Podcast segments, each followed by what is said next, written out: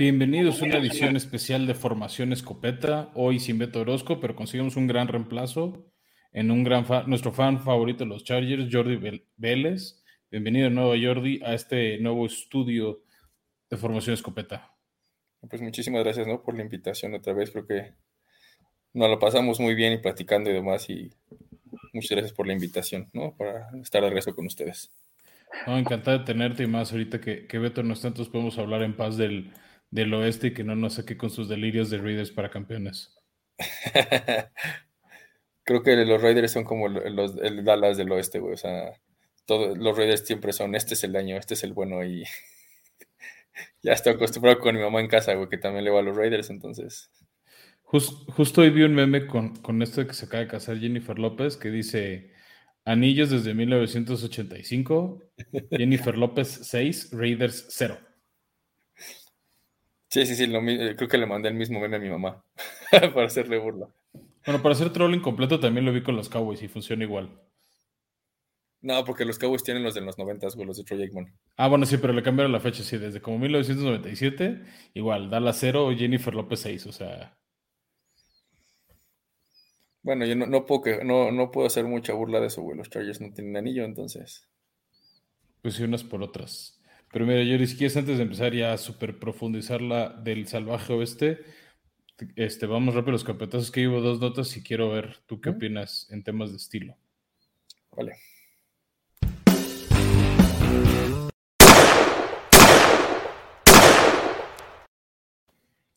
Ahí solo una disculpa, se me fue la cortinilla incorrecta.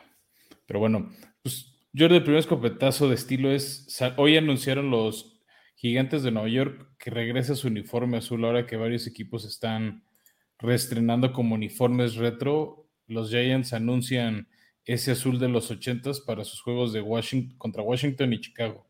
¿A ti te gusta? ¿Te da igual? En lo personal me gusta lo retro, o sea, cuando salen los uniformes viejos pero con los materiales nuevos, por decirlo así. O sea, no son los típicos jerseys con los hoyitos viejos de antes o medio pálidos, ¿no? Creo que me agrada y me gusta porque en lo personal, el que diga Giants, el que tenga como algo que ver más con el equipo, me gusta más que, por ejemplo, el de Chicago, ¿no? Que es Chicago y es una C, o Nueva York, que es el NY, ¿no? Que es lo que tienen hoy en día. O sea, en lo personal me, me agrada, ¿no? O sea, como regresar un poco a lo retro. Sí, a ver qué tal, porque más en ese pues, tuvieron uno de los mejores defensivos de la historia, que era Lawrence Taylor, que usaba ese uniforme. Entonces, tal vez ahorita en esta nueva etapa con Brian Dable quieren invocar, pues no dar lástima y mejor este, pintar bien como antes, ¿no? Bueno, Lawrence Taylor era una máquina, o sea, una máquina para cazar cabezas, güey.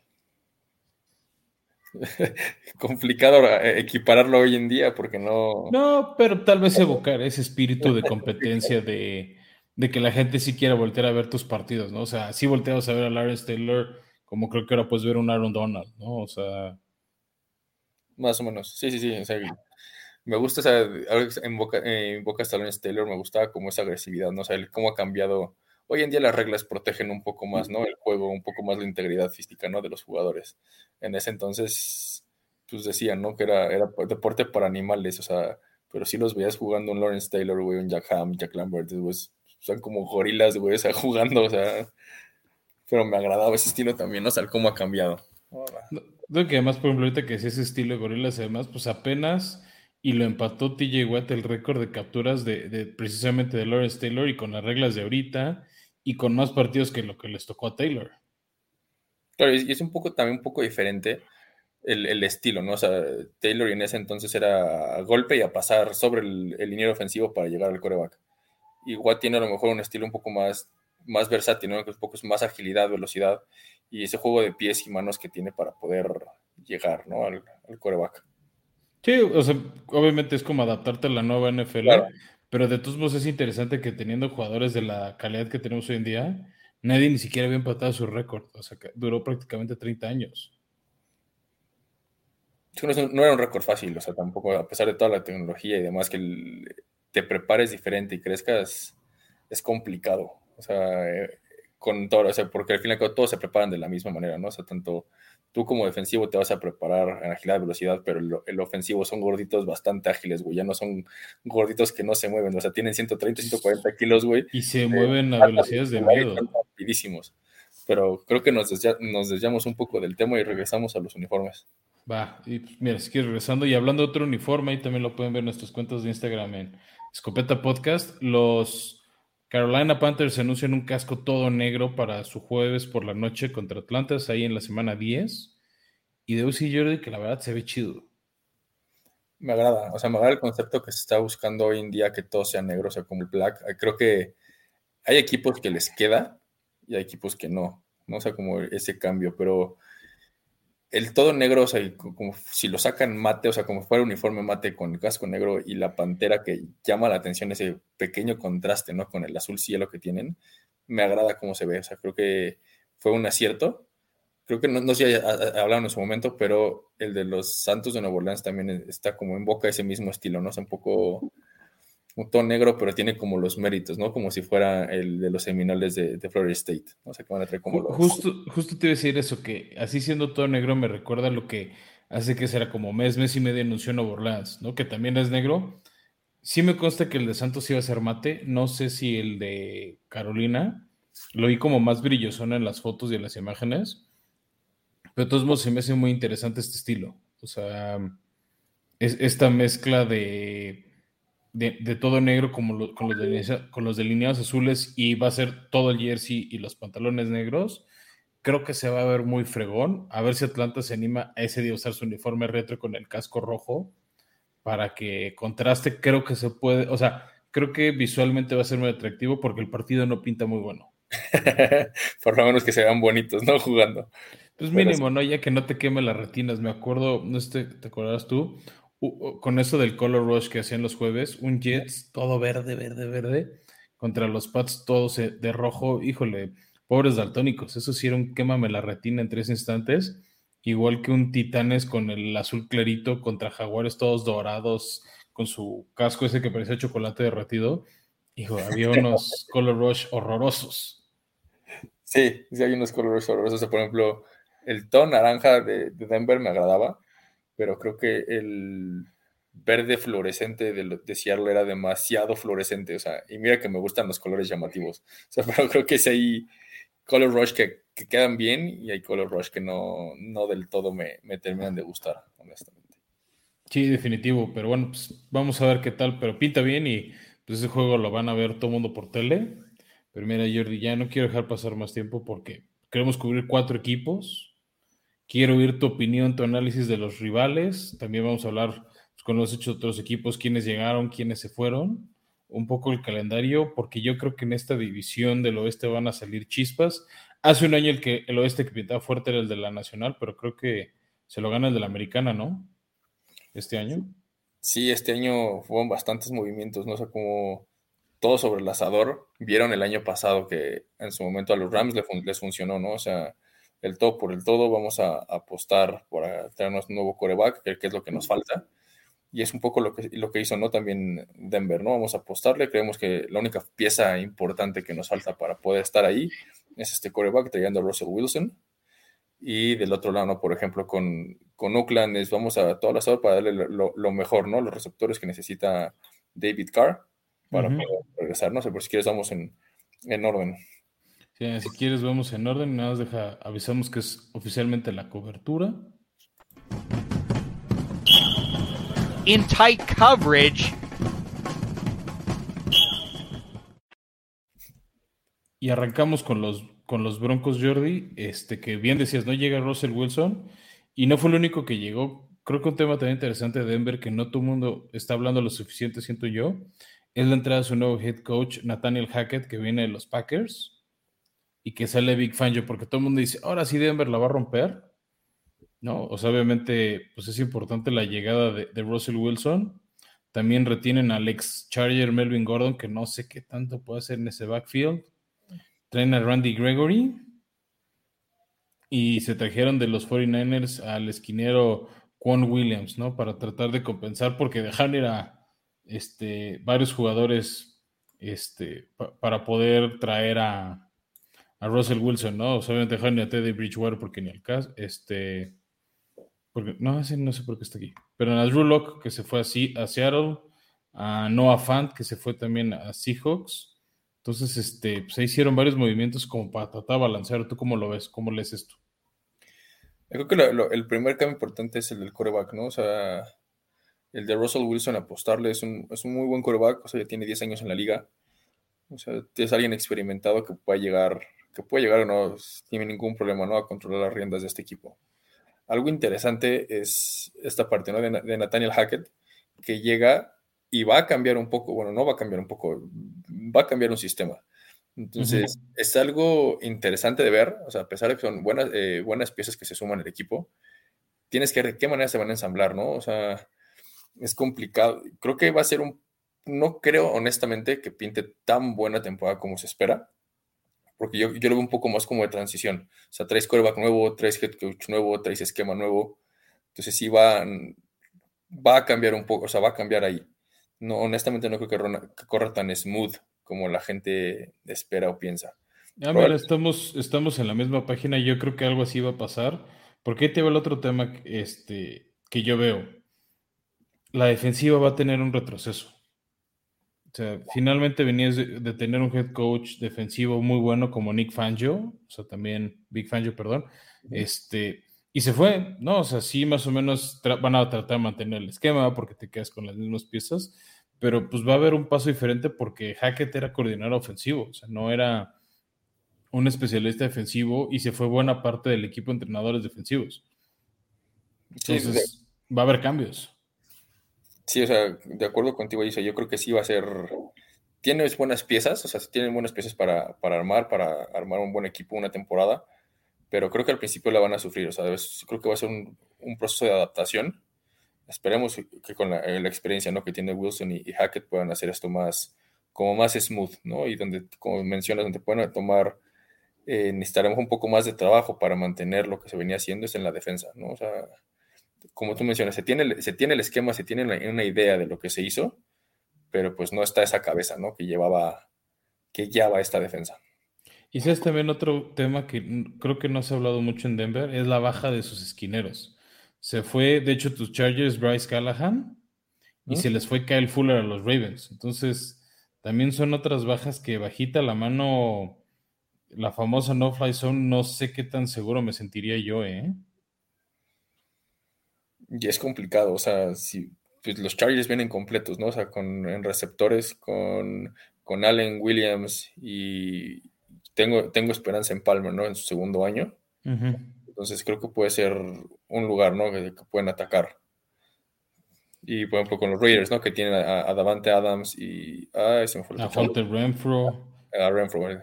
Fíjate, por si no ahorita vamos a tocar a los Raiders. Este, o sea, pero, pero, como mencionas, son son, pueden ser bajas que puede aprovechar, ¿no? Los otros equipos que tienen buenos receptores y buenos corebacks. Sí, que al menos ofensivamente hablando van a estar fuertes, o sea, además de Russell Wilson tienen al que para mí fue uno de los mejores corredores novatos el año pasado en Javonte Williams. De, hecho, pues, los fans del fantasy, este creo que puede ser un corredor de primera ronda. Este, yo creo que va a tener la mayoría de las cargas por encima de Melvin Gordon, que no sé tu opinión como Charger, creo que decepcionó, pero pues, está bien que le vaya mal allá en vez de que le vaya mal en Los Ángeles. No, no, de acuerdo. O sea, Melvin Gordon fue alguien con, con el draft, yo me emocioné, honestamente. Y después, como le llamamos, no es un billete falso, ¿no? Se ve muy bonito, pero pues no sirve de nada. O sea, creo que era... Tuvo como tres minutos buenos en Chargers. Sí, o sea, cuando le ponen la gorra, el jersey de los Chargers y, creo que cuando entró al campo.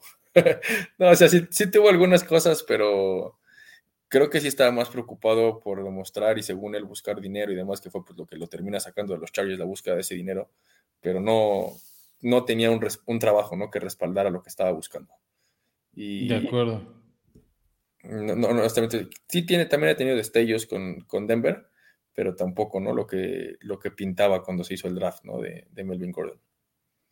Sí, y para completar esta ofensiva va a estar Jerry Judy y Cortland Sutton, que a mí el problema de Jerry Judy son todos sus temas fuera de cancha, el tema de sus arrestos, de sus indisciplinas. Este, el cuate creo que se cree más bueno de lo que es. O sea, vamos, no es un jugador malo, llegó a la NFL. Pero creo que él tiene más expectativas de su talento de lo que dicta la realidad. O sea, creo que le pasa como a muchos les ha pasado en la NFL, su boca habla más de lo que su cuerpo, su, su trabajo en el campo demuestra, ¿no? Y se dejan envolver como por esta, este foco, se, se, nubla, ¿no? Por este foco de la fama y pierden, de, pierden de, foco, ¿no? Lo que realmente deben hacer, ¿no? Trabajar para seguir y demostrar, ¿no? Porque estás ahí, ¿no? Y al final acabo de seguir creciendo. Entonces, si no trabajas y se enfocan en tarugadas y, como tú mencionas, arrestos y cosas de indisciplina, ¿no? Que no tendrías por qué estar involucrado, va mermando, ¿no? Esa carrera, ese, esa carrera, ¿no? Lo que tienes que ir haciendo, ese, trabajo que vas dejando de lado para poder estar en el campo. No, y más, o sea, a mí algo que me impacta es, por ejemplo, o sea, para asociarlo con alguien positivo, que acaba de ganar antes de grabar este episodio el ESPI como el mejor jugador en un juego de campeonato, eh, Cooper Cup, ¿no? Que ha sido un cuate callado, discreto y que en la cancha es fenomenal. ¿No? Debería de aprender de ese tipo de ejemplos no de Antonio Brown. Diríamos lo que llamamos de Antonio Brown, pero al fin y al cabo también era un jugadorazo. O sea, tenía un poco más que respaldar lo que su boca decía con lo que hacía. O sea, tampoco fue eh, lo mejor, ¿no? Con, fuera del campo, pero pues todavía tenía un poco más que, que alardear, ¿no? Eso sí, pero bueno, o sea, tratando de contrastar imágenes. Claro. Sí, no, y con Cooper Coop, pues, exacto, o sea, es alguien que viene de, con, el apoyo, ¿no? De su esposa, que fue de tú, prepárate, yo me encargo de chambear, tú prepárate físicamente y sigue trabajando, ¿no? Y al fin y al cabo fue el regresar un poco de lo que le dio su esposa y demostrar que podía hacerlo, ¿no? Entonces, el seguir, como mencionamos, el, como mencionamos, el trabajo constante y seguir mejorando un día a día, o sea, que te quedes a, a pospráctica, que te quedes, no sé, media hora, o sea, no requieres que te muevas 15 minutos a correr rutas o hacer algo ayuda, ¿no? Y hay gente que se, dedica más a estar pues en redes sociales o estar en foco. Haciendo TikToks. Sí, o sea, como algunos jugadores de los que vamos a hablar en los Chiefs. Exactamente, entonces, pero pues ojalá, ¿no? O sea, deje eso atrás, lo que arresto y taruga de media que ha estado fuera del campo, que no, no deben por qué influir, se prepare y pueda dar una sorpresa, ¿no? Este año para, pues por el bien de todos, ¿no? Sí, pues al final harían esta liga más entretenida. Exactamente, ¿no? Ese espectáculo que realmente es. Y hablando del espectáculo, bueno, hablamos del draft de los Broncos, que fue, empezó lento, porque obviamente soltaron sus picks de primera ronda por el tema de Russell Wilson, pero tenían el pick de Von Miller con, con los Rams y por eso agarraron el último pick de la segunda ronda para generar un poquito más de pass rush con Nick Bonito que se me hizo interesante y empezar a cubrir la baja de Noah Fant con, con Greg Dulcich, este, el tight end, ¿no? Y ahí también reforzar un poco su línea que espero Russell Wilson no sufra en Denver lo que sufrió en Seattle, que es donde yo veo que hicieron, agarraron como mucha rotación en las últimas rondas, o sea, reforzar la línea defensiva, la línea ofensiva, este, pues agarraron hasta el final un esquinero, pero ese sí yo creo que va a acabar ahorita más bien en equipos especiales antes de cubrir los huecos que habíamos mencionado hace rato, ¿no? De acuerdo, o sea, con corebacks como los, los, van a tener en los equipos de incluso dentro de la, de la, de la conferencia de la, de la, división, necesitaban alguien ¿no? que apoyara a Chop para, para presionar. Entonces creo que es, creo que es una, una, buena edición, una buena edición en bonito. Y si también lo ves, o sea, hay, hay un core en cuarta ronda, un strong en quinta ronda, un core en séptima ronda para poder intentar cubrir ¿no? esas bajas en el perímetro e ir preparando ¿no? a esta gente para poder ayudar dentro del campo, ¿no? En la defensiva, que es donde veíamos eso, esas necesidades. Sí, mi duda de repente con algunas de estas posiciones cubiertas es que luego los esquineros novatos se tardan un poquito en agarrar ritmo, como que el sueño novato de repente se los come la liga o los queman feo. Pero igual me sorprende, no, tampoco lo descarto. No, no es una posición sencilla. O sea, el, core, el, receptor, por ejemplo, que es el que está del otro lado, puede ayudarle un poco más, el coreback y demás, no a, aprender a correr las rutas. Pero como corner, creo que es complicado, la velocidad cambia muy cañón. O sea, es si tenían dos, un segundo en, la salida, ahora tienen cinco décimas, ¿no? Para poder cubrir y seguir el paso. Entonces, sí, eso está, y vas contra gente muy experimentada, o sea, que ya tiene años, ¿no? De, receptores en la liga. creo que, creo que por eso pesa un poco más, ¿no? Como a, los corners de primer año agarrar como ese paso, ¿no? Para estar al tú por tú y poder competir. Sí, como que ese callo que van teniendo algunos, este, creo que es donde se los comen.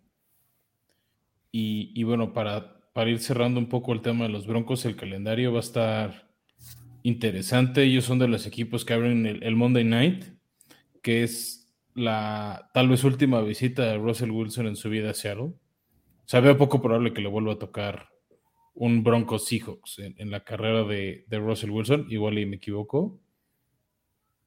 Pero pues, abre, abre el año un poquito tranquilo con Seahawks y Tejanos antes de tener que ir un domingo por la noche contra 49ers en una repetición de un Super Bowl de, los 80s. Antes de que se ponga sabroso ahí, corridilla de Raiders Cold Chargers, que son pues equipos de playoffs o casi playoffs del año pasado.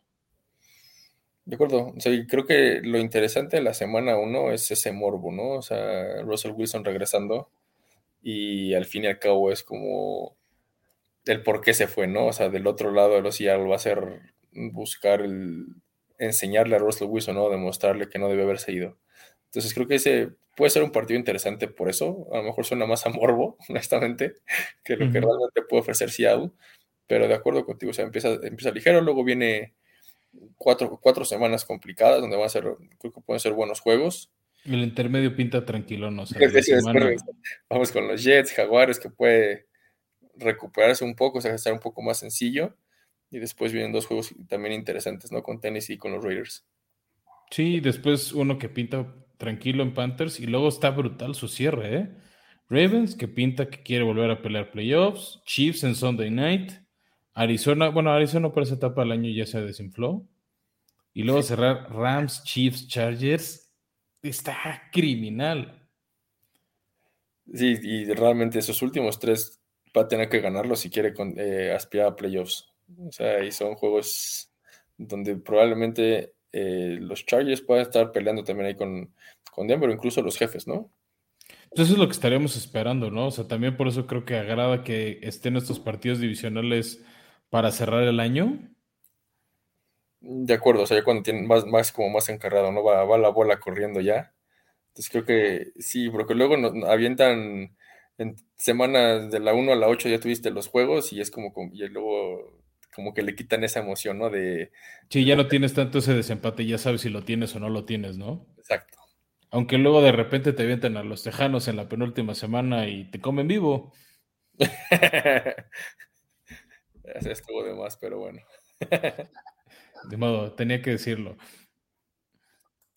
Pero bueno, mira, si quieres vamos avanzando ahora con los Chiefs, ¿no? Los hasta ahorita campeones reinantes de esta división que pues en el último año de Alex Smith y con la llegada de Patrick Mahomes han sido dominantes, este, obviamente con bajas muy, muy sensibles este, del lado, eh, no solo del lado ofensivo, de varios lados de los Chiefs, perdieron a su corredor Darrell Williams, obviamente Terry Hill creo que esa es la más fuerte, por alguna extraña razón dejaron ir a Byron Pringle, su wide receiver que se fue a los Bears, de Marcus Robinson a los Raiders, Dejaron ir a, su guardia defensivo Kyle Long, a su centro Austin Blythe. Y del lado defensivo creo que algunas de las más fuertes es Melvin Ingram, que se fue a Miami. Este, Cheverius Ward a los 49ers. Y sus safeties, Tyron Matthew y Daniel Sorenson a los Saints. Pero decidieron traer a Juju Smith-Schuster para que haga TikToks con el hermano de Patrick Mahomes. y a Marqués Valdés Scalding, que, híjole, a mí, a mí no me termina de convencer el, el señor Valdés Scalding. con Yuyu, por lo menos para que entretenga al hermano de Mahomes y lo dejen de estar metiendo en tonterías a, Patrick Mahomes y se pueda dedicar a lo suyo. Traen a alguien que le pueda ayudar dentro del campo y fuera del campo, ¿no? Con, su, bueno, su esposa ya ahora y, y su hermano. Con la parte de, como mencionabas, de la parte de la defensiva, con Melvin Ingram, no sé, igual, ex Charger creo que era bueno, y después empezó a dedicar a la música, al rap y demás, y creo que perdió un poco de foco lo que era el campo y vino con un poco el declive, creo yo, de, Melvin Ingram. Sí, que de hecho hubo una época en los Chargers que eran el M&M, ¿no? Melvin y Melvin con Melvin Gordon y Melvin Ingram. Intentaron, por ahí leí que intentaron hacer como un dúo de rap o de R&B. Y es como, no, mejor sean un dúo en el campo y tantar. Sí, o sea, algo así, digo, que como mencionábamos, ¿no? Incluso anterior en el, con, con, Denver, cuando se empiezan a enfocar cosas fuera del campo, creo que vienen ahí esos desequilibrios, ¿no? Y vienen esos problemas dentro del campo después. Y con donde sí veo una baja sensible es con, con Matthews, ¿no? O sea, con, con ese perímetro que, que necesitas dentro de esta, esta división. Creo que puede ser complicado ahí. Pero. Y en la ofensa, con la baja de, de Hill, con esa baja de los receptores y demás, va a ser complicado un poco para Patrick Mahomes, siendo que lo hemos visto en temporadas pasadas. Eh, es un mago atrás de la bolsa de protección, poniendo los pases y le soltaban pases ese tipo de receptores, receptores elite, a ver qué tal le va este año, ¿no? Con estos tipos de receptores, eh, con este tiro de receptores que tiene este año. A ver, puede ser interesante, ¿no? O sea, lo que viene para ellos. Sí, que también te decir, para compensar un poco, también trajeron al ex bocanero Ronald Jones de corredor. Entonces creo que Andy Reid va a intentar retomar ciertos esquemas ofensivos que usó mucho en su época de Filadelfia, donde no todo dependía del, eh, del coreback, que o sea, tal vez no son un equipo más terrestre tipo Titanes, tipo Baltimore, este, no sé, los Seahawks de, de Beast Mode. Pero creo que no, o sea, creo que quitarle un poquito de peso a Patrick Mahomes, frenar las ofensivas rivales, ¿no? Porque tienen muchos, este, sobre todo receptores abiertos, o sea, pueden ser juegos muy rápidos, estilo lo que vimos en el Bills Chiefs de touchdown, touchdown, o sea, de ofensivas de 3, 4 jugadas y 90 yardas, 80 yardas. Entonces creo que si le bajan el ritmo, que eso es algo que también suele planear muy bien Andy Reid. Va a ser interesante y ver ese esquema o esta faceta si Patrick Mahomes puede ser divertido. Ese control del balón, sobre todo, ¿no? O sea, tú dictar el, ritmo del juego. como tú mencionas, ¿no? O sea, el juego de los de, contra los Bills el año pasado fue muy acelerado, o sea, y veías esa ansiedad por anotar rápido y irte arriba del marcador. Entonces creo que muchas veces eso te puede jugar en contra, ¿no? Porque si en una, en una de esas hay un error o algo, te pagan una ofensiva, el otro equipo sigue jugando de la misma manera, ¿no? Entonces en, 3, 4, en 10 jugadas te puedes ir 15 puntos abajo y puede ser complicado, ¿no? Regresar en el juego. A diferencia si tú controlas un poco más el balón, ¿no? Como lo hace Tennessee un poco más con, con Henry corriendo ese, ese, ese balón. Entonces creo que puedes dominar y es algo desgastante. O sea, tú que estás cuando estás en el campo de juego, el que te anoten tan rápido, bueno, ya, pues fue un descontón y punto, no, no pasa nada.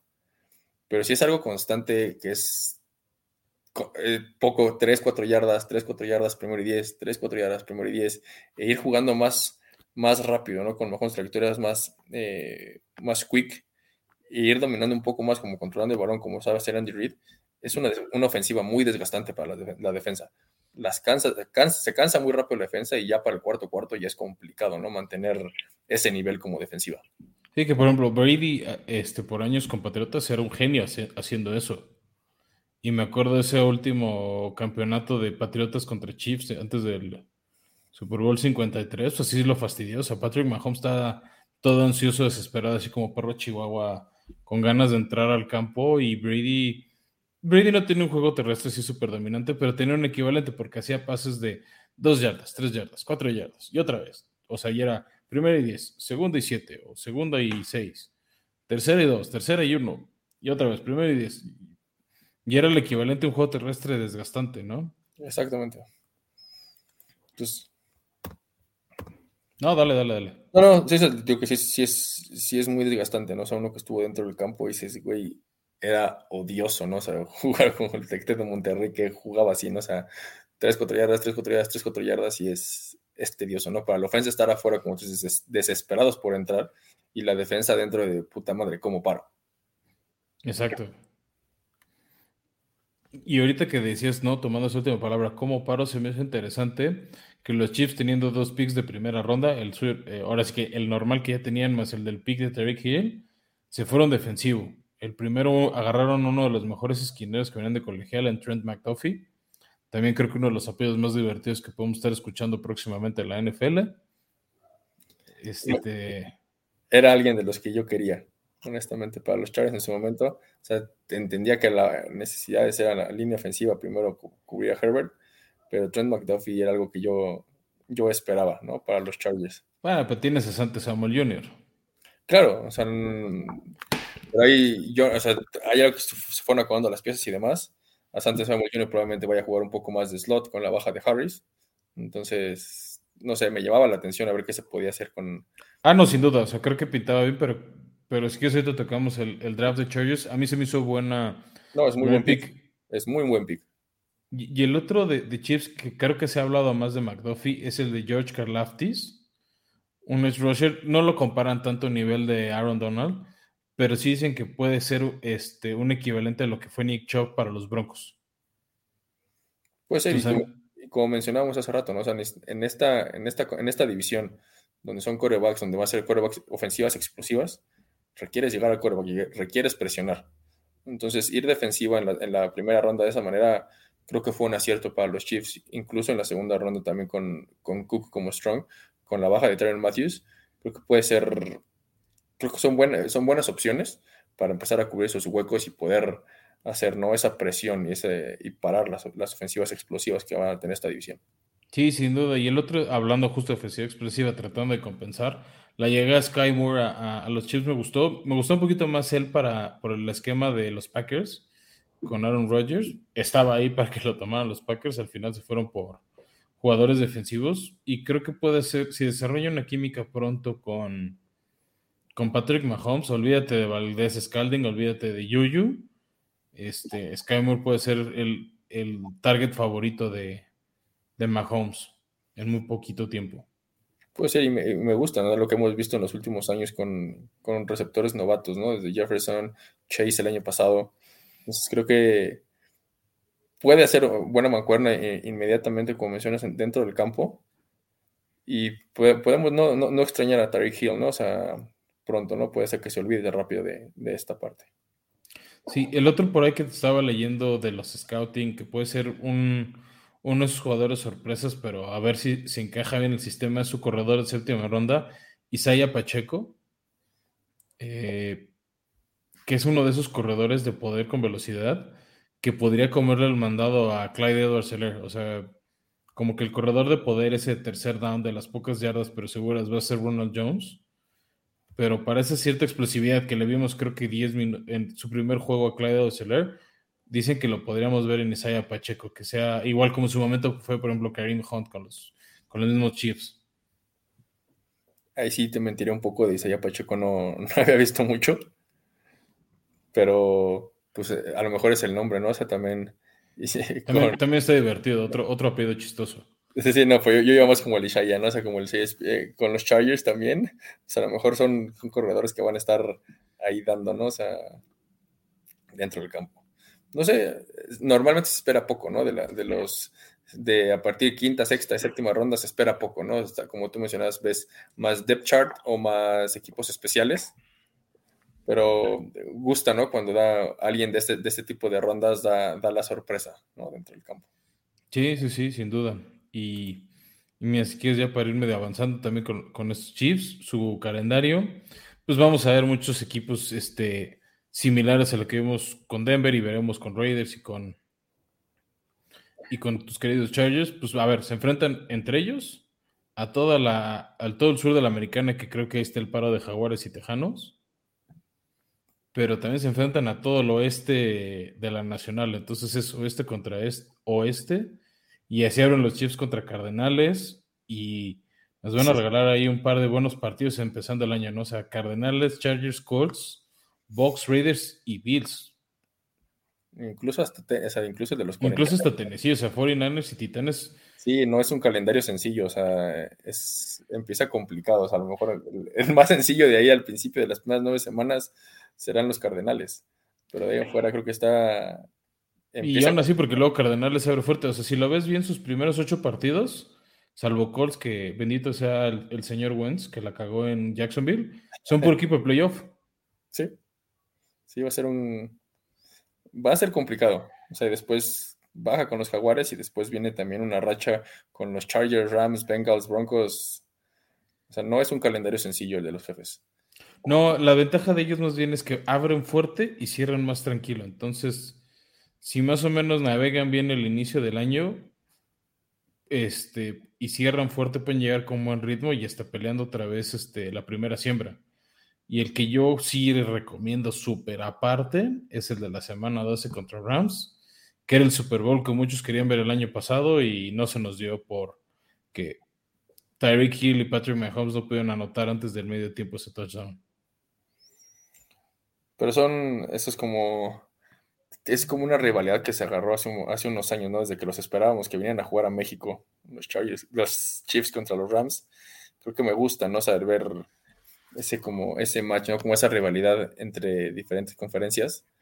Un gusto, ¿no? O también eh, lo que vamos a estar viendo con los Chiefs contra Buffalo, con, bueno, Mahomes contra Allen, Mahomes contra Herbert. Creo que tenemos una, vienen unos buenos años, unos 7, 8 años de, buenos juegos de, con muy buenos quarterbacks, ¿no? Entonces suena Sí, sin duda. más bien yo creo que ahorita que es ese del Rams Chiefs que nos dolió en México fue porque más acabó 54-51, o sea, parecía marcador de colegial. Sí, y fue de maldito está de este que si hubieras tenido bien tu pasto hubiéramos disfrutado de eso acá. Siendo honestos, no creo. No, yo creo que hubiera estado bien el, el, campo, algo hubiera pasado para no, no podía sacar el, mejor juego del año de, Estados Unidos, ¿no? En ese entonces. Bueno, que no lo veían venir así que iba a salir, o sea. No, claro. Pero sí, o sea, creo que sí, sí se hubiera dado un balazo en el pie la NFL si, si se hubiera sido en suelo azteca, o sea, sí se hubieran ardido. Sí, la diferencia es que ahora tienen están con Stafford, que es mejor coreback, ¿no? Que. Ah, se me fue el nombre de. Jared Goff. Goff, ¿no? O sea, también ya es alguien experimentado, ya tiene como nueve, diez años también en la liga, ¿no? Simón, Simón sí, Creo que entra su décimo año, si no fue la memoria. Mm, por eso. Entonces, pinta, va a ser un muy buen juego también. O sea, ahí con. Pero viene también de una semana previa complicada, ¿no? Con los Chargers, y no porque le vaya yo a los Chargers, pero creo que los Chargers se armaron bien este año y. Es que han tenido muy buenos encontronazos estos dos últimos. O sea, desde la época de Mahomes han tenido buenos juegos, este, o sea, el, que será los últimos dos años de Rivers y los dos años de Herbert. O sea, el debut de Herbert contra Chiefs fue un gran debut de, este, de Herbert. Lástima que no se le dio el resultado. Yo creo que ustedes, fans de Chargers, siguen aplaudiendo el que haya perforado el pulmón. no, no es cierto. No, de acuerdo, no, no, se le decía el mal a nadie, pero si no, Taylor. O sea, fue un feliz accidente. Sí, de acuerdo, pero el perjudicar a alguien más no, no, es como lo ideal, ¿no? Pero claro, o sea, como esto fue un feliz accidente y que dejaran entrar a Herbert mucho antes de y demostrar lo que es Herbert, ¿no? Y lo que lanza y cómo puede correr. Es, me, creo que dimos en el clavo, ¿no? Honestamente, dimos, ¿no? Como si yo fuera el que seleccionó. sí, no, pero, pero demostró luego, luego, o sea, que, que ese es la duda, por ejemplo, ahorita varios quarterbacks novatos, que no creo que los veamos pronto en el campo a varios de ellos sino es que eh, las veamos en lo absoluto este año.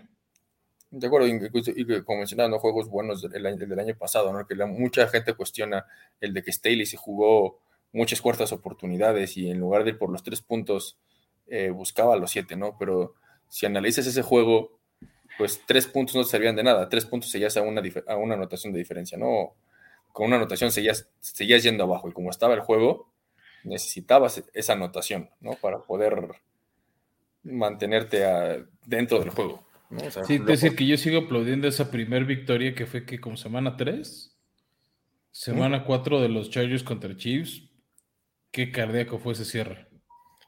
Sí, pero ese día, como hablabas de Santos Samuel hace rato, ¿no? O sea, el Squinkle volando con un balón perdido y una haciendo intercepción, Campbell haciendo otro balón suelto que se regresó a anotación, o sea, ese día la defensa salió a jugar inspirada, ¿no? Salió a faltarle el respeto a la ofensa de los Chiefs sin, sin tenerle miedo y fue un... Y al final cerraron el partido. Exacto, fue, un muy buen juego.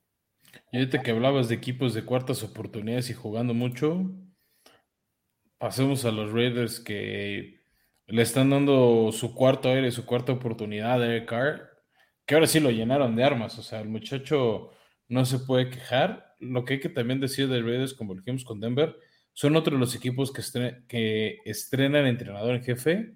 Llega Josh McDaniels por su segunda oportunidad como head coach después de que creo que vio que nunca le iba a armar en Patriotas, que nunca le iban a soltar el carro y que decidió este equipo. ¿No? O sea, creo que le llegaron distintas ofertas. Desde hace dos, tres años sonaban procesos y creo que ahora sí se animó a Raiders porque sentía que este era el lugar correcto. Como decía, todo equipo, todo entrenador en jefe nuevo que llega viene a adaptarse, ¿no? O sea, viene a hacer un cambio. No puedes llegar a jugar de la misma manera que estaban haciendo años anteriores, para, porque si no es el para qué te traje, ¿no? Entonces, sí viene un. Pero que día después de todo lo que hizo Gruden y el cochinero que les dejó, lo que sea es bueno, ¿eh? O sea. Eh, claro, o sea, pero al fin y al cabo llegas a adaptarte, ¿no? O sea, vas a tener que, el equipo va a tener que adaptarse a un nuevo esquema, a un nuevo coach, una manera nueva de entrenar, una, manera nueva, una nueva manera de jugar. Y creo en, en, en Derek Carr creo que es el año para demostrar que no es ese, ese coreback que nada más da ciertos juegos, ¿no? Como menciona mucha la gente, ¿no? O sea, hay gente que en lo personal, yo creo que mucha gente lo ve como un overrated. No, no sé, se me hace muy Tony Romo en ocasiones. Es muy bueno. Creo que ese es un gran comparativo, no lo había pensado. Es decir, a ver, no es un coreback malo porque de verdad no lo es. O sea, es como arribitita de media tabla. Exacto. Pero lo veo, o sea, no sé, veo un Rivers, veo un Tony Romo en Derek Carr de la misma manera. Es alguien que es, es bueno, pero el juego grande, el juego importante, no termina de cerrar la pinza, ¿no? O sea, no termina de cerrar para demostrar que puede hacerlo y, llevar al equipo, ¿no? Y creo que este año tiene las armas, con Jacobs ayudándole con, por la vía terrestre, con eh, Davante Adams, al cual obviamente conoce su mejor amigo desde college, y con Hunter Renfro creo que tienen un, un muy buen ataque en el cual David Carr, digo David Carr, ya con el hermano, Derek Carr no tendría un, no tiene un pero, ¿no? O sea, creo que no se le ve un, donde pueda meter una excusa, ¿no? Que este año fue... Pues más le valdría que no, y además, pues no, no solo llegaron a eso, se me hizo chistoso, se trajo la mitad de los expatriotas Josh McDaniels, o sea, se trajo, bueno, Nick Mullens que está en los 49ers, se trajo a Jared Steedham de tercer coreback, se trajo al ex corredor de Patriotas Amir Abdullah, este, a Brandon Bolden, a Jacob Johnson, fullback, o sea, estos tres también expatriotas. Se trajo al ex jaguar Keelan Cole, que junto con Marcus Robinson también van a estar ahí como cuarto y quinta opción de, de wide receiver a los demás que ya ven aquí en la pantalla. Y del lado defensivo también se, me hizo interesante, se trajeron a Chandler Jones, Alex Bill Vernon Butler, a Jayon Brown de los Titanes, que ya venía hacia abajo como linebacker, e hicieron un trade para mí muy interesante para traer a Rock Yacine de, de los Colts. Eso sí se me hizo para que veas un cambio, o sea, ese sí hizo un trade inteligente pensando justo en las ofensivas rivales, lo que estábamos hablando, ¿no? Ya hablamos de que Chiefs y Denver con mucho novato, dejando ir este, esquineros con experiencia, con callo. Y Raiders hace lo contrario, ¿no? Traerse a alguien probado de muy buena calidad para tratar de, de controlar, por así decirlo, el espacio aéreo eh, en su backfield. De acuerdo, o sea, creo que como mencionas en general, eh, el oeste ¿no? de la americana fue buscar el top por el todo, ¿no? O sea, apostaron bastante, o sea, varias selecciones colegiales, varios trades, eh, para poder hacer esto en grande, ¿no? Hacer un espectáculo, y yo es, lo que espero, ¿no? De este año, de esta, de esta división. Yo espero juegos interesantes entre ellos, ¿no? y por lo mismo, como mencionas, o sea, sí están eh, armando las ofensas, pero también requieres del otro lado, ¿no? O sea, ¿quién va a parar, ¿no? Esas ofensas explosivas del otro lado. Entonces creo que también es un acierto el, construir esta parte de la defensiva y pues darle armas, ¿no? O sea, para mantener a la ofensa adentro del campo, ¿no? Y que puedan hacer lo suyo, ¿no? Sí, que también, bueno, ya dijimos un poco y antes de empezar el draft, también tuvieron bastantes bajas este equipo de los Raiders. Su quarterback suplente Marcus Mariota se fue a Atlanta. Dejaron ir a su corredor Peyton Barber, que no lo había hecho mal en las lesiones de Josh Jacobs. Dejaron ir a su fullback Alec Ingold, a Brian Edwards, su receptor, que también se fue a los Falcons. A Deshaun Jackson, que tuvo un, solo un buen partido con los Raiders, lo cepillaron. Eh, su guardia defensivo Rich Incognito, el famoso aquel del escándalo de bullying, se retiró se fue su centro Nick Martin, dejaron ir a Carl Nassif y, bueno, intercambiaron a Yannick Ngakwe, ¿no? Entonces ahí también creo que eso es un punto interesante. Dejaron ir mucho tackle defensivo, mucha parte de su línea, porque también se les fue Solomon Thomas a los Jets. Este. Y ahí varios linebackers y su esquinero Desmond Trufant, que era creo que el mejorcito. Aunque creo que es mejor Rock Yacine, pero pues se trata de compensar altas con bajas, ¿no? Pero incluso ahorita que pasemos al draft, pero en el draft incluso hacen dos adiciones, ¿no? A esa línea defensiva que se vio un poco mermada en el offseason. Sí, es que es justo, ¿no? Ya, que lo tocas. Bueno, entrada hay que avisar, pues no tienen prix al principio por Davante Adams, pero creo que el precio pagado es muy bueno y más porque ya tienes la química, la conexión con Derek Carr. Le dieron una extensión de contrato importante a Derek Carr, entonces pues tenías que darle armas, ¿no? Y, empiezan a completar su línea con su pick de tercera ronda en Dylan Parham. Y ya en cuarta, quinta ronda, pues como, como decíamos hace rato, ¿no? Cuerpos de rotación a estas líneas defensivas y ofensivas. Entonces, lo, interesante aquí son dos corredores, ¿no? En cuarta y séptima ronda. O sea, a lo mejor puedes haber metido un poco más en el lado defensivo, ¿no? Donde perdiste un poco más. Un poco más de depth chart ahí, ¿no? O sea, entiendo, o sea, tercera ronda suena, suena un poco lógico, ¿no? Si ya, ya atacaste y, agregaste receptores, bueno, ahora vamos a cubrir, ¿no? Al coreback para que tenga ese tiempo, ¿no? De, de, hacer llegar el balón, de nada te sirve que tenga las mejores armas y no va a tener el tiempo, ¿no? Te diré, yo hace un año tenía esa postura con los Bengals cuando estaban, si agarrar a Peney sube lo llamar Chase, yo era fan de agarrar a Peney sube para proteger a Burrow y que no tuviera otra relación en la rodilla y casi le sale porque al final en los playoffs vimos la importancia de una buena línea ofensiva. Claro, o sea, pero es algo que eh, eh, iba a decir addressing este, esta, esta semana, este, este offseason, ¿no? O sea, fue algo que también buscaron los Bengals este offseason, ¿no? Cubrir Sí, sí, sí, ahora sí reforzaron su línea ofensiva. Yo también estaba el año pasado que eh, Penny debería estar ahí, incluso yo también fui de los que dije, ojalá caiga, o sea, lo dejen pasar y caiga los Chargers, ¿no? Pero... Ah, ya era mucho pedir. No, no, pero yo, o sea, yo viendo, o sea, el, Slater también, o sea, lo que resultó, ¿no? O sea, de hecho le fue mucho mejor que apenas hubo de este año, ¿no? A, a Rashawn Slater.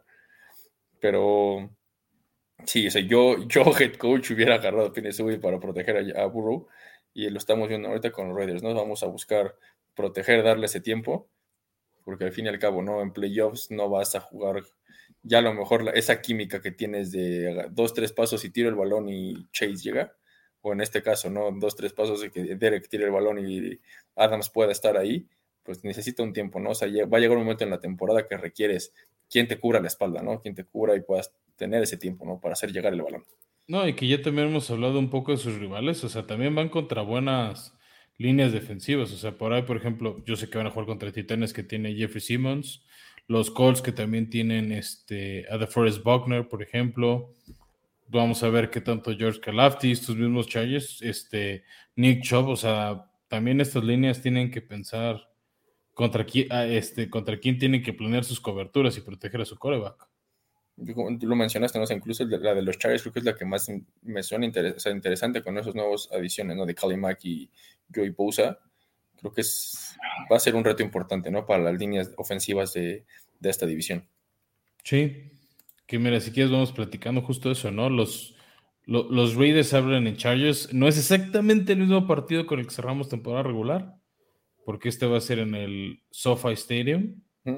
Pero bueno, por lo menos para que los Chargers traten de desquitar un poquito su venganza. Claro, Cobrar un poquito de revancha de, de esa patada con tres segundos de temporada regular. Y estaba primero molestando, como digo, mi mamá, mi mamá le va a los Raiders, ¿no? Entonces traía a mi papá encima y a mi mamá chingándome, por, mandándome mensajes y diciéndome, no te preocupes, la es para darles vida, la huespa. Luego, como primero los ilusionamos y luego los vamos a matar.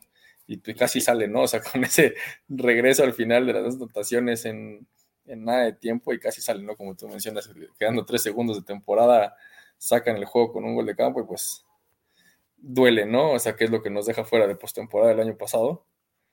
Pero creo que, sí, creo que es una buena, una, una buena revancha, ¿no? En la semana 1, en casa. Entonces, suena, puede ser un muy buen juego en, de visita, ¿no? Que los Raiders visitando a los Chargers.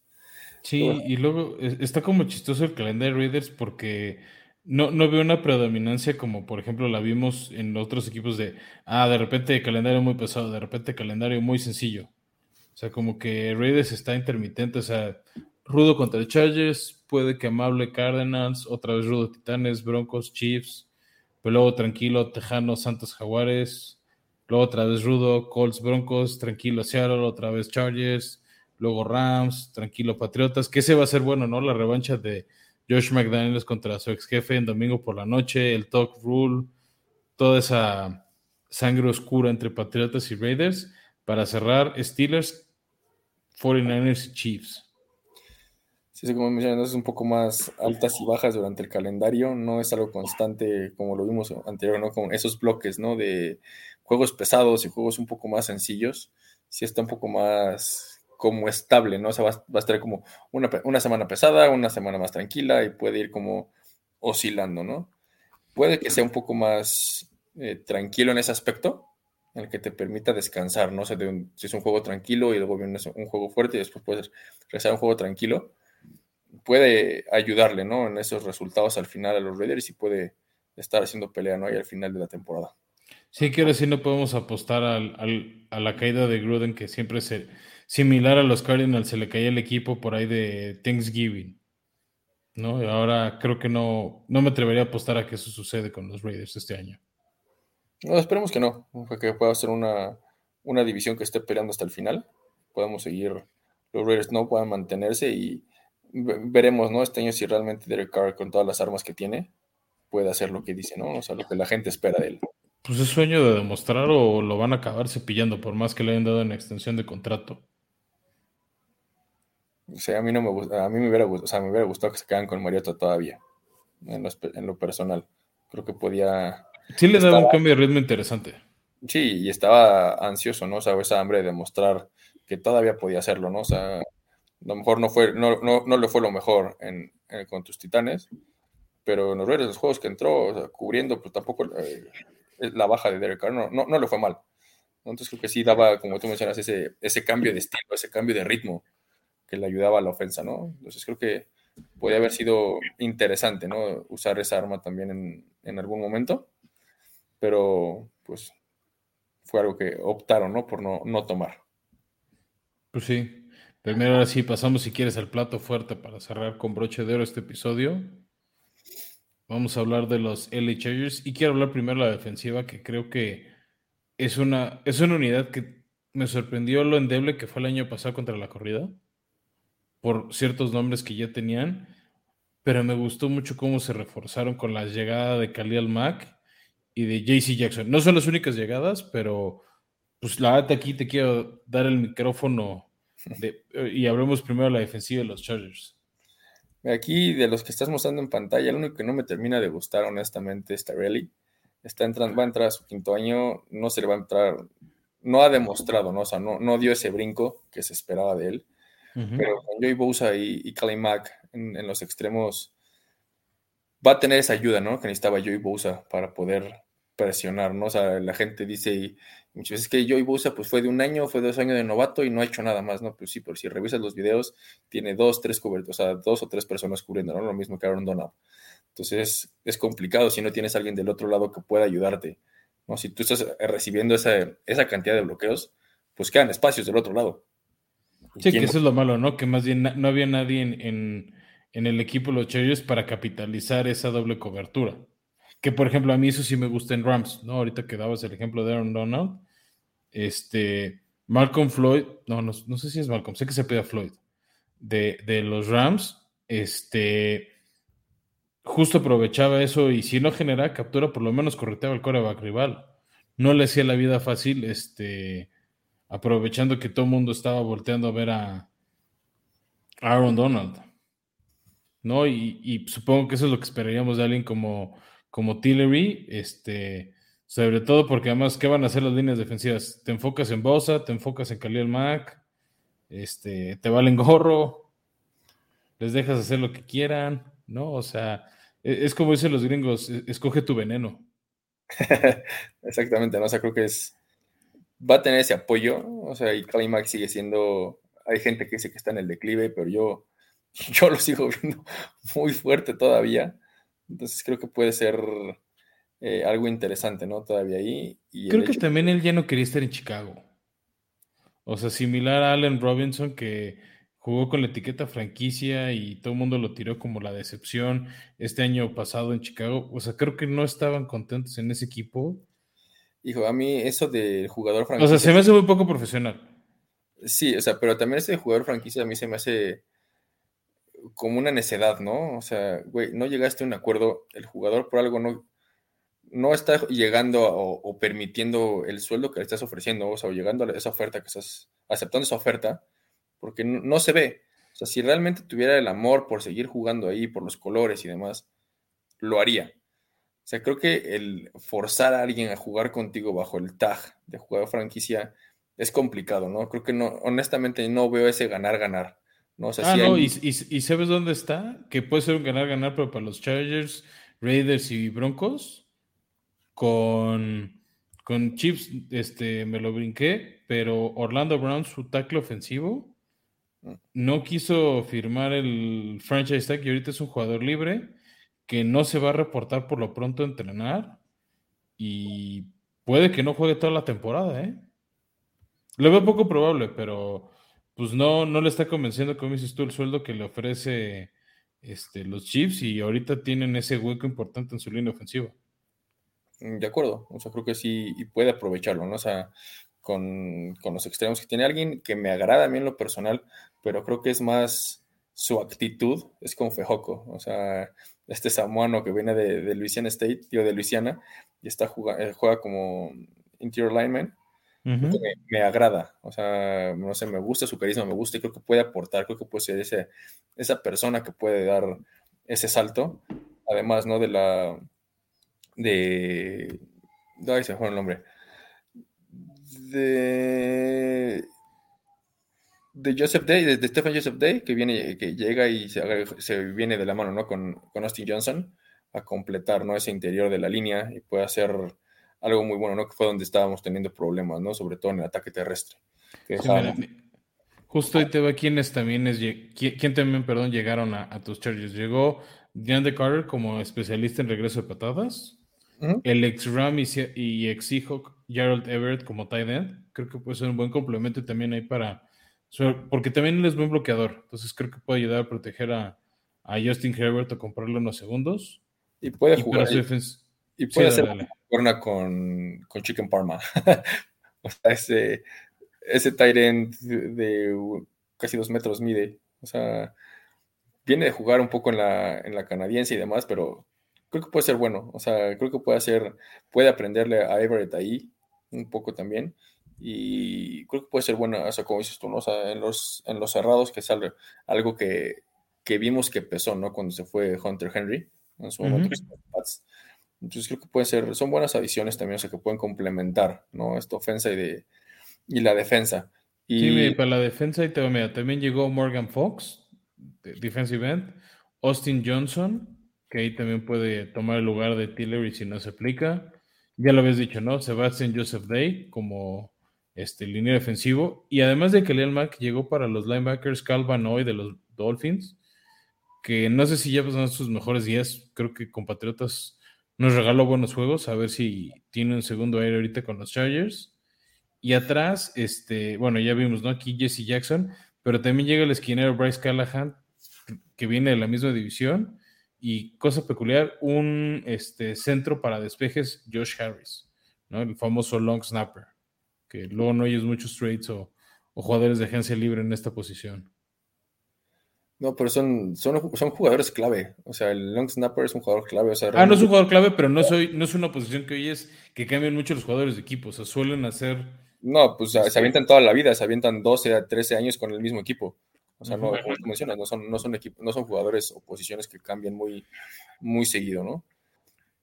Pero con la parte con la, edición de, de JC Jackson y Callahan, creo que viene a completar, ¿no? El grupo con Asante Samuel Jr., que van a estar eh, jugando ahí en, como corner slot. Vamos a ver cómo, cómo lo acomodan.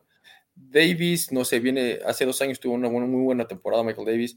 El año pasado tuvo ahí sus, altibajos. Entonces creo que puede, si llegan a complementar bien, ¿no? Y en la parte de atrás con Derwin James, con Alohi Gilman, con, con Asir Adderley, creo que pueden hacer también eh, algo importante, ¿no? O sea, creo que puede ser una, una defensa sólida donde veo que tenemos a lo mejor un poco más de problemas es, con los linebackers. ¿no? O sea, Dude, Tranquil me, agrada cómo juega, me gusta su intensidad. No sé, en su momento hablábamos ¿no? con, el, con, el, con el draft de Murray, ¿no? que yo te decía que tiene que, que, que ser eh, un linebacker ¿no? En, ahí en primera ronda al principio. No ha, no ha sido lo que más, lo que esperaba honestamente de, de Murray, a ver si este año con un apoyo más abajo, o sea, con, con, la línea defensiva, puede hacer algo más, puede brillar, puede dar ese salto, ¿no? Que se espera de él. Y honestamente, a mí me hubiera gustado que nos hubiéramos quedado con, con Casey White, ¿no? En su momento. Ah, hablando justo de quedarse con, nada más recordarle a la gente, yo sé que tú sí, pero si otros no saben quiénes se fueron de los Chargers, se fue Justin Jackson, su corredor suplente. Se fue Andrew Roberts a, a las Panteras de Carolina. Jared Cook, que me sorprende que ese cuate sigue en la liga. A ver, lo agarraron Titanes hace como 13 años en el, en el draft, era como pick de tercera, cuarta ronda. Y tampoco fue algo que, que ayudara, ¿no? Que apoyara mucho eh, no. la defensa. Tanto que por eso fue un año y. Y vámonos. No, y vámonos. Sí, dejaron ir de la línea ofensiva a Odey Abushi, que pues no pecó, no, no, no brincó. Brian Bulaga, que pues había tenido buenos años por ahí con los Packers, pero no, no lo armó en Chargers. El que para mí tiene un gran nombre, pero pues solo los verdaderos fans van a distinguir por qué. Michael Schofield. Sí, si no vio Prison Break, no van a entender por qué el hombre es genial. es que se llama el protagonista Prison Break. Mm, bueno, soy uno de los que no ve mucho Prison Break o no ha visto Prison Break, entonces... Ya fue, nada más ve, ve, las primeras dos temporadas, lo demás no, no importa, es irrelevante, hubo huelga y fue, se fue a la basura esa serie. Ok, pero como mencionas, ¿no? Bueno, regresando, creo que con Abushi y Bulaga tuvieron momentos buenos en, en, con esos equipos, al, mientras estuvieron sanos en los Chargers fue, fue bueno, ¿no? Pero Bulaga esa, esa espalda no lo, no lo dejó regresar, ¿no? ¿no? No lo dejó cubrir, ¿no? O sea, y formar parte del campo. Yo creía y esperaba que Abushi regresara, uh -huh. que pudieran jugar ahí con, la, con los picks, ¿no? O sea, si quieres ahorita pasamos a eso, con la, con la adición de dos eh, lineos ofensivos, entonces, creo que no pesa, ¿no? La serie de Bulaga y de Bushi, ¿no? De, en este momento. Sí, y también, bueno, del lado defensivo, ahorita no, decías este Casey White que se fue a Filadelfia, se fue su linebacker Caleb Frackwell a Raiders, este, a los, a los Seahawks se fue Ukena Nwosu, este, Chris Harris, el, esquinero junto con Ryan Smith lo cepillaron. Híjole, es que Chris Harris no sé, llegó ya, creo que ya fue lo último, ¿no? Esperábamos más de él, esperábamos como que llegara a enseñar algo, tuvo un par de buenos juegos, pero realmente se la pasó correteando receptores, ¿no? Durante el tiempo que estuvo con nosotros. Uh -huh. y, y, por último también se les fue su línea defensivo Justin Jones, que se fue a los Bears. Creo que de, las bajas creo que fueron eh, cubiertas durante el free agency y, el resto, ¿no? Durante durante el draft. Creo que fue un equipo que le invirtió tiempo y, y coco, ¿no? Pensar y ver qué es lo que necesitábamos, cómo vamos a armarlo, qué es lo que vamos a hacer. Primero, el año pasado fue, vamos a armar el lado izquierdo, ¿no? De la defensiva, vamos a proteger la espalda de nuestro coreback. Y este año fue, no vamos a completar, ¿no? Del otro lado con la. Ahora que, que, pasemos con Sion. Con Sion Johnson, ¿no? En, en, primera ronda, el mejor guard pronosticado para, para este draft. Que ese sí me dolió, ¿eh? yo sí lo quería. Yo quería que cayera. Era mucho pedir, pero que cayera hasta mis titanes era. Pero bueno, ya cuando dejas ir a AJ Brown, pues sí agarra a Trillon Works para por lo menos cubrir el. No es lo mismo pieza por pieza, pero eh. No, de acuerdo, ¿no? Y, y, creo que con, en la sexta ronda, ¿no? Con, con Slay, con Sailor, puede ser algo ahí, ¿no? O sea, digo, salir. Con Yamari Salier, creo que puede ser alguien que también puede entrar eh, pronto, ¿no? al campo con ese sí, lo... que tenemos del tackle derecho, ¿no? Con Trep Pipkins y con. Ay, se me fue el Norton. Bueno, estamos a... Creo que sí. Oye, lo que te iba a preguntar, porque ahorita no, no me acuerdo, te pregunto, ¿por qué cambiaron su pick de segunda ronda a los Chargers? ¿Es el de Khalil Mack?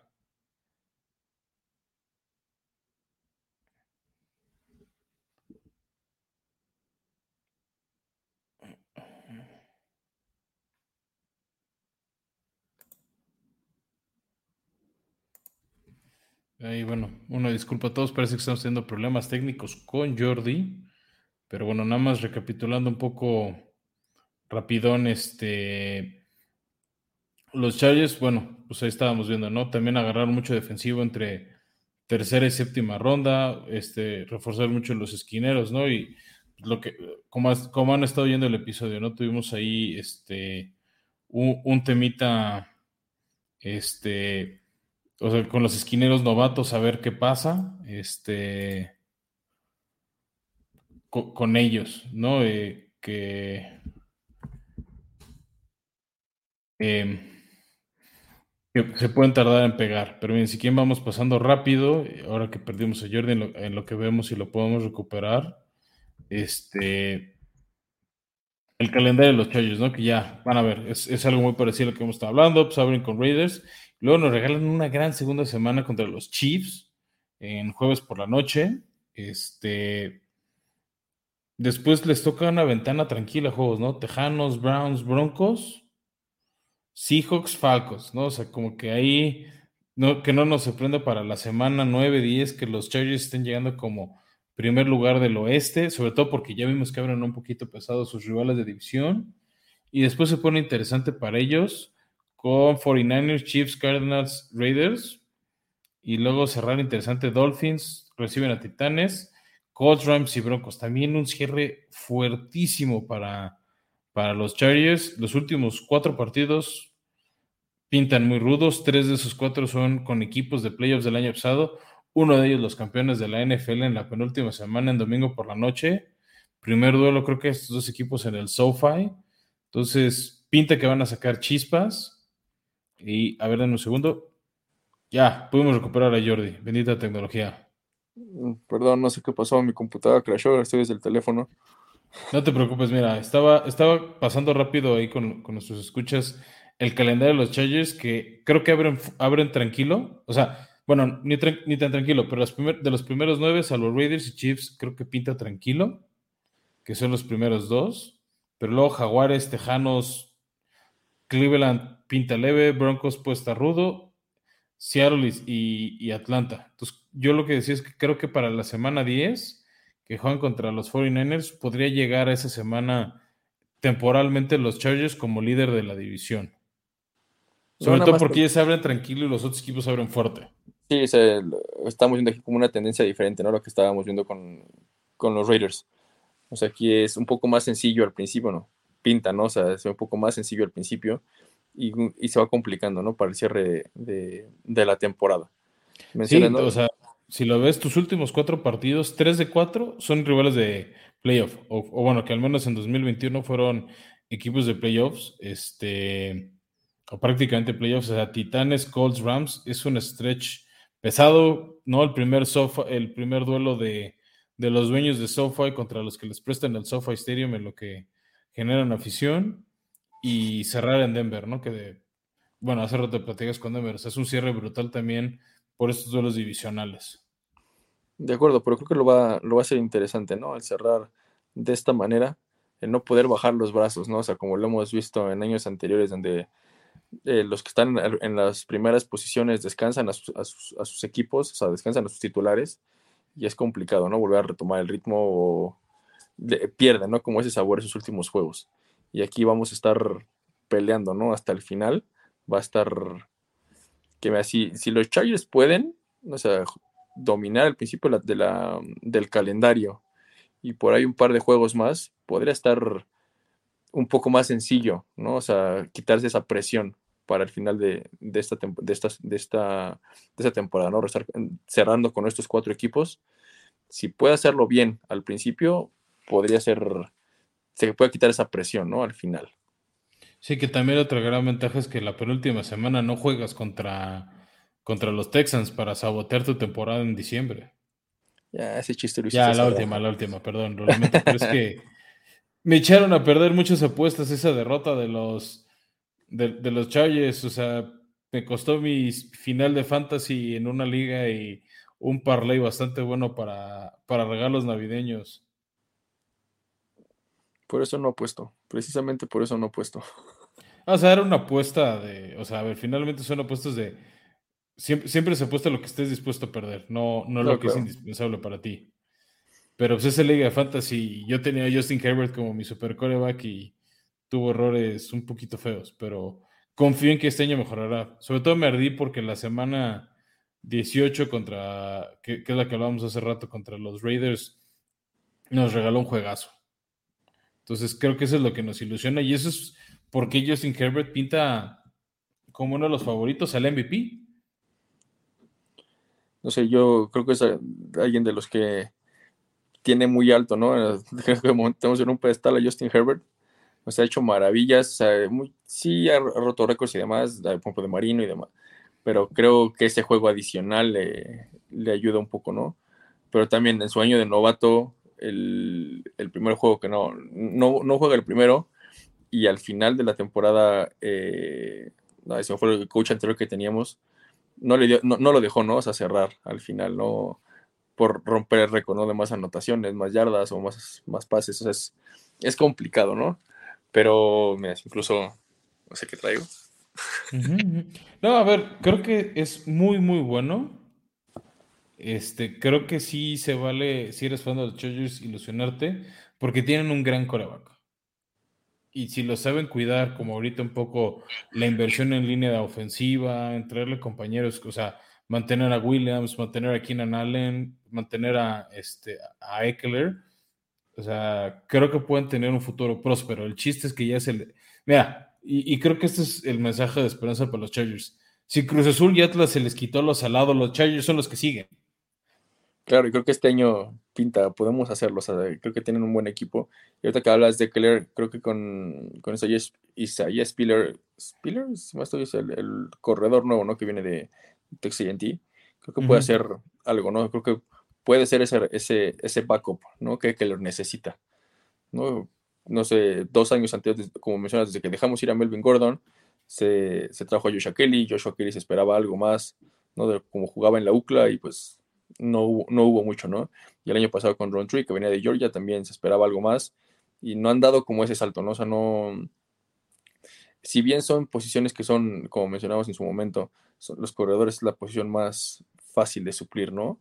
Creo que sí en su momento requieren alguien, ¿no? Que, le, que les ayude un, un Y creo que puede, con este corredor que lo encontraron, creo que pues pinta bien, o sea, la gente incluso también eh, los analistas lo ven como que puede hacer ese, ese respaldo, ¿no? Que está Eckler para no estar haciéndolo todo, ¿no? Como corredor. Sí, creo que este va a estar muy bueno, ¿eh? La verdad. O sea, como, como lo decíamos al principio, creo que ilusiona, creo que esta es la división que va a sacar chispas. Eh, tiene muchísimos juegos en prime time, lo cual se agradece, en vez de estar viendo por enésima vez un Giants Commanders o Philadelphia Commanders que, Dios mío, qué hueva. Entonces, qué bueno que al revés podemos ver equipos buenos e interesantes como estos Chargers, como estos Raiders, como estos Chiefs y, como los Broncos, que aquí creo que los Broncos son el equipo que yo predeciría ahorita que acabarían cuartos en la división, pero hijo, o sea, creo que la diferencia entre primer y último lugar de esta división va a ser de máximo tres juegos. No, o sea, no creo, lo veo por el tema del calendario veo mucha paridad. Sí, los juegos que vamos a ver con un poco más de diferencia son los entre sí. O sea, los que vas a. O sea, entre la división son los que van a, van a dictar, ¿no? Cómo queda al final. Yo veo a los Chargers en uno, Kansas en dos, Raiders en tres y Denver en cuatro, ¿no? Para es como mi pronóstico de la temporada. Híjole, yo, ¿sabes? Ahí está la sorpresa. Creo que va a ser Chargers 1, Raiders 2 y Chiefs 3. O sea, tengo mis dudas de, su cuerpo de receptores. Más que ahí. Tengo mucha fe en Mahomes y en Andy Reid. No tengo fe en su cuerpo de receptores. O sea, yo que yo sigo teniendo ahí como mis dudas es con Derek Carr. O sea, yo no es hate, pero creo que es algo que he visto, como hace rato hice el comparativo, ¿no? Con Tony Romo y con Philip Rivers. Creo que lo, pondría, lo, equipararía con ellos, ¿no? es, es un jugador bueno, es un jugador constante, pero el juego grande. Ah, es que eso va a ser el tema de los Raiders, va a ser one and out. O sea, los Raiders van a llegar a la semana de comodines y así como el meme de, del abuelo Simpson, y vámonos. Así van a ser los Raiders.